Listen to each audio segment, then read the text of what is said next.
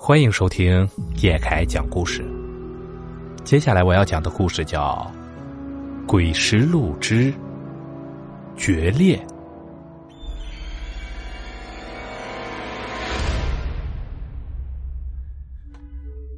事情发生在上世纪八十年代，那时候这里还到处是东北地区特有的原始森林，山上有许多张跑野鹿，河里有无数的肥美鱿鱼，加上黑土地肥沃，这里的人们都过着靠山吃山的生活，虽说不上富裕，可比很多地方的人都强了不少。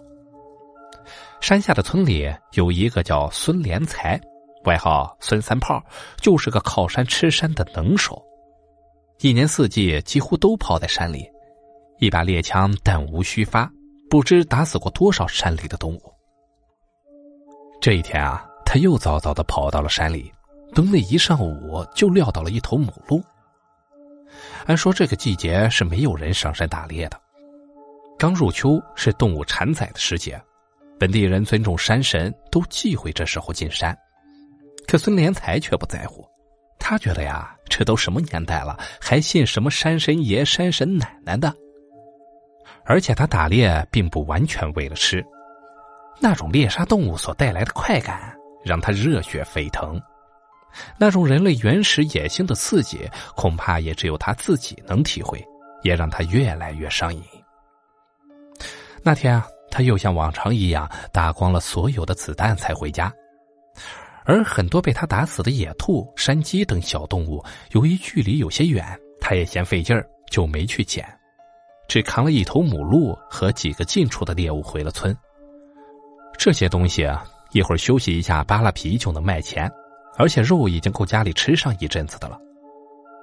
孙连才是个独生子，他爹死得早，只有老娘一个人跟着他生活。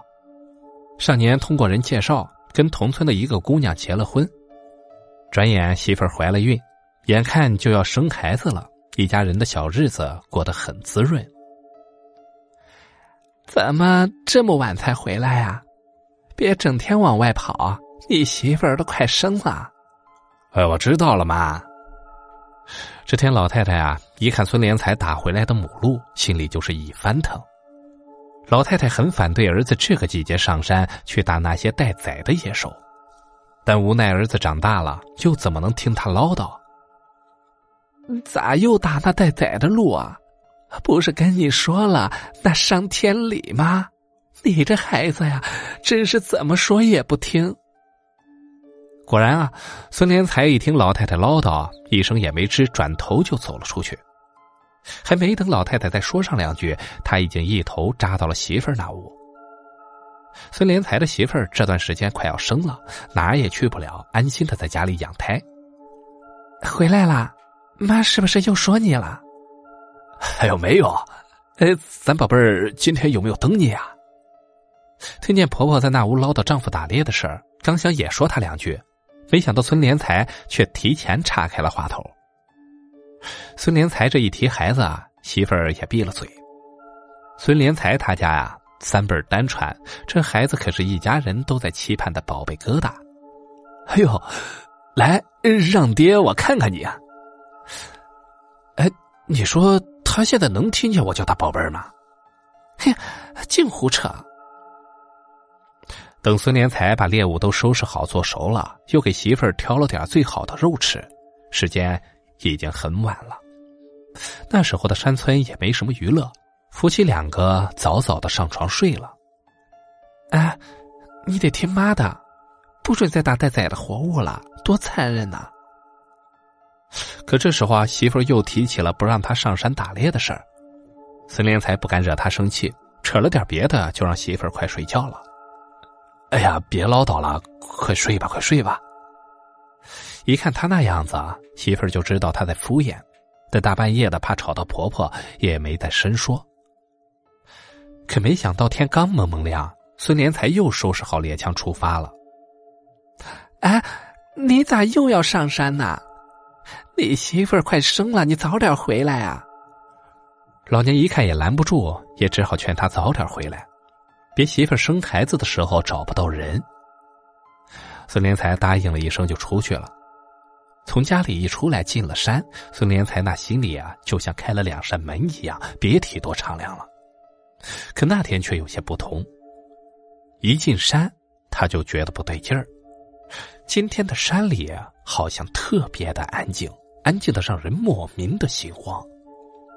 果然啊，拎着枪在山里转了一上午的孙连才，竟然连一只动物也没有见到，甚至天空中连只鸟都没有。整个大山似乎只剩下自己一个人。从小在这片山里长大的孙连才太了解这里了，这种情况他从没遇到过，但却从老人那里听说过，只是山神爷生气了。一阵不好的预感萦绕在他心里，孙连才火急火燎的跑回了家，远远的一看，心里就是一惊，自己的那个猜测可能变成了现实。只见自己家的院子里，大门上甚至房顶上爬满了各种山里的野兽。那些野兽平时见到拿枪的自己，都会远远的逃开，可现在却完全不怕，一动不动的站在那里，死盯着他。孙连才打了这么多年的猎，还会怕几只反邪的畜生？于是他拿起枪就想把他们都撂倒，但那些动物却依然没有退缩的意思。这时啊，老太太却从屋里跑了出来，拦住了他。别打了，别打了，可别再打了呀，祖宗！你媳妇难产，你还不进去看看呀？这老太太呀，一早发现这些东西堵着门，就有些害怕，可怎么也撵不走。正着急呢，儿媳妇又突然要生孩子，而且还难产了，这可把老太太给急坏了。而且老太太隐隐的觉得啊，媳妇难产恐怕跟这些反常的动物有关系。经老太太这么一说呀，孙连才突然有些心虚了。他自己还好说呀，可关系到孩子，立马觉得不敢冒失，乖乖的就收起了枪。说起来，那些动物今天确实很邪门，不但一点也不怕人，还死死的堵着大门，而且那眼神个个都透着一种怨毒。让人看了直起鸡皮疙瘩。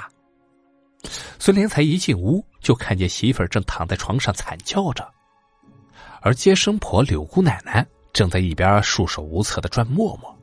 孙连才一见这种情况，连给接生婆跪下的心都有了，马上哀求着柳姑奶奶：“呃，姑奶奶，这是咋了呀？您快想办法呀！”这前几天。我摸着胎位挺正的，那这是咋回事呢？这柳姑奶奶呀，可不是一般人。年轻时当过跳大神的仙姑，村里有个邪事都来找他破。可孙家媳妇这难产的情况，让他这个老仙姑也为了难。其实这老仙姑也知道，女人难产八成跟孙连才经常打那些待宰的野物有关，应该是山神爷报复他。而且那些动物反常的蹲在门口，恐怕是堵着孩子不让进门呢。姑奶奶，您说能跟外面的那些东西有关系吗？我出去打死他们。就是他们的事儿，可打是没用了。他们堵着门不让你家孩子进来，你命硬，他们对付不了你，就害你孩子的命。可现在再说孙连才又有什么用呢？就算打死了这几只，那山上的动物有的是，也打不绝呀。孙连才一听这个，当时就犯了虎劲儿。孩子可是他的心头肉，宁可自己死，也不能连累媳妇儿和孩子。他妈的，不就是一命换一命吗？我死还不行？哎呀，孩子，你可别犯彪啊！你死了，娘咋办呢？可他家老太太哪能看着自己的儿子死呀？于是连忙就给柳姑奶奶跪下了，求她一定要给帮着渡过这道坎儿。他姑奶奶呀，你经得多，见得广，一定有办法的，一定要帮帮我们家呀！想什么办法都行，我们家忘不了你的恩德。这老太太哭得悲切。也确实啊，老太太年轻守寡，等熬到儿子长大了，眼看要见到孙子了，哪能受得了这样的打击啊？其实柳姑奶奶心里早就有了打算，她干惯了这一行的人，知道掌握火候。娘，你别哭了。柳姑奶奶听到这里啊，也看到孙家媳妇再不生，恐怕要一尸两命了，于是才叹了口气，开了枪。哎呀！折寿就折寿吧，我这也算是做了孽了。哎，这是人家的孩子，本来让我给超度入殓的。就见他把随身带来的一个柳条篮子拿了起来，那里面盖了块红布，不知道装了个什么东西。等红布一掀开，竟然是一个刚刚生下来的孩子。但看那孩子的样子，显然是个死婴。柳姑奶奶把那死婴用红布包了，又在里面放了三个鸡蛋和一张黄纸。包好以后，递给了孙连才他妈，说拿出去扔给那些动物，要是能骗过去，孙家的孩子就能保住。但要是骗不过去啊，那也只能是天意了。他们要是当成咱家的叼走了，那就算是过去了。娘，要不还是我去吧。你杀了那么多东西，他们根本不会相信你的。于是啊，孙家老太太提着包袱出去了，孙连才的心都提到了嗓子眼儿。就见老太太把装着死婴的包袱在那些动物面前晃了晃，又小心翼翼的放在了门口。接着按照柳姑奶奶的交代，跪下一阵的念叨，好让那些东西相信这是自己家死掉的孩子。这是俺家的孩子，现在已经死了，你们带走吧，求你们放过我们家大人吧。求求山神爷了！一边说啊，一边涕泪横流。这倒真不是装的，因为一旦骗不过去，自己家的孩子也会变成一具死婴。一想到这个呀，老太太就忍不住流泪。也许是老太太的眼泪真的骗到那些动物，一只鬃毛的狐狸窜了出来，叼起了包袱，其余动物也都跟着那只狐狸向山上走去了。那些动物刚走没多久啊，孙老太太就听见屋里传出了孩子的哭声。折腾了整整一天，最后总算是母子平安。柳姑奶奶自然是从孙家拿了个厚厚的红包，但他也交代，那死婴是为了孙家的孩子换了命，孙家以后都要给孩子立牌位供奉，而孙连才这一辈子也不能再上山打猎了。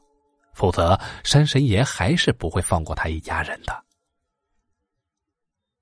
好了，故事到这里啊就结束了。感谢您的收听，咱们只听故事，切勿迷信。如果你喜欢叶凯的故事啊，请帮忙订阅加关注。